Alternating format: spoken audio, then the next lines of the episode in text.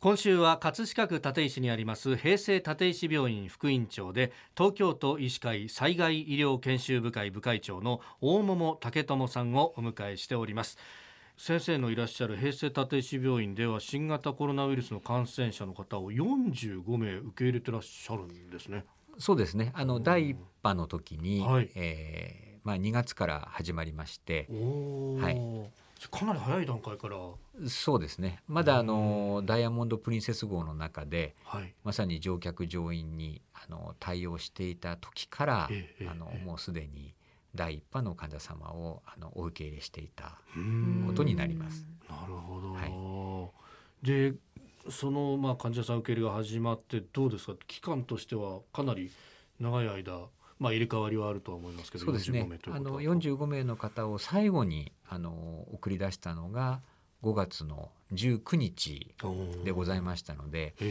まあ、約1か月ぐらいの間はですね、はい、新型コロナウイルスの、まあ、罹患患者さんがあの入院としてはいない状態であの運営をしておりました。はあ、これあの受け入れるとなると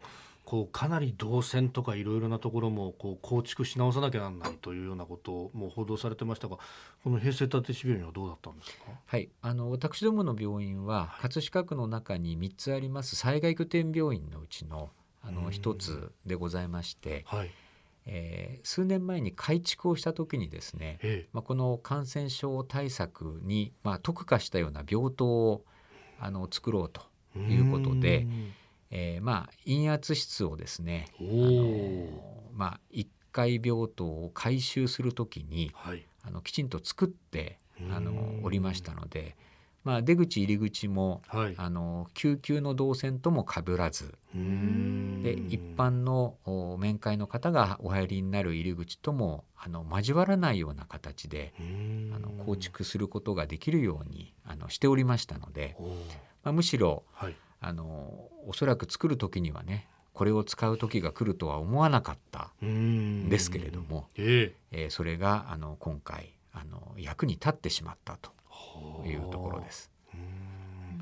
あの心ないことも結構起こったというふうにも報道されてます。その、はい、医療従事者特にコロナを対応された方々が、ね、あの差別的なこう対応を受けたというようなことも報道されてましたけれども、実際に我々の医療機関でもございました。ありましたかはい。日々のお仕事だけでもプレッシャーがかかるし自分がかかったらかからないようにするためにはいろんなことに気をつけなきゃならないと。そうですね、ね、プレッシャーかかるのにじゃあいざ家に帰るとか普通普段の生活に戻るとそういうことがあるっていうのは、はい、これ二重三重に精神的にきつくなりますよね。そうですね本当彼ら彼女らの頑張りがあったからこそ我々は普段の生活をそのまま営むことがある程度できたしこのぐらいで抑えることができたっていう本当第2波がもし来るとしてそういうことが二度とあっちゃいけないですよね。そうですねあの皆様にも、えー、そのあたりをこうね、良識を持って、うん、あの認識してあの対応していただきたいなというふうに思います。うんさあ第2波についてどういった備えであるとか予想されてますか？そうですね、まあ、今あの東京都を含めてですね、まあ、我々の病院もそして医師会も第2波への備えをあの着々とあの進めております。うん、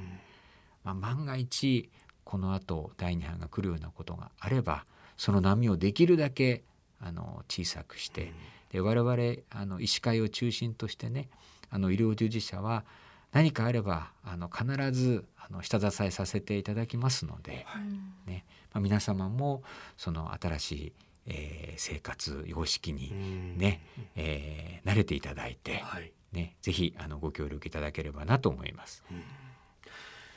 新型コロナウイルス対策最前線に立つ平成立石病院副院長で東京都医師会災害医療研修部会長大桃武智さんに1週間お話を伺いました。先生どうもありがとうございました、はい、どうもありがとうございました